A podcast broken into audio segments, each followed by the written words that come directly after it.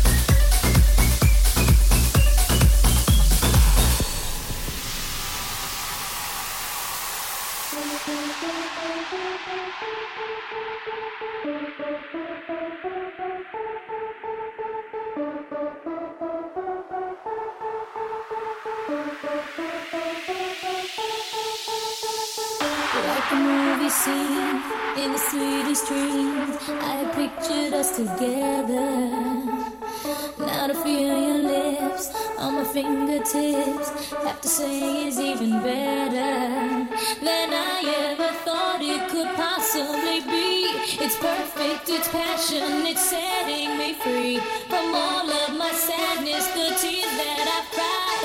I have spent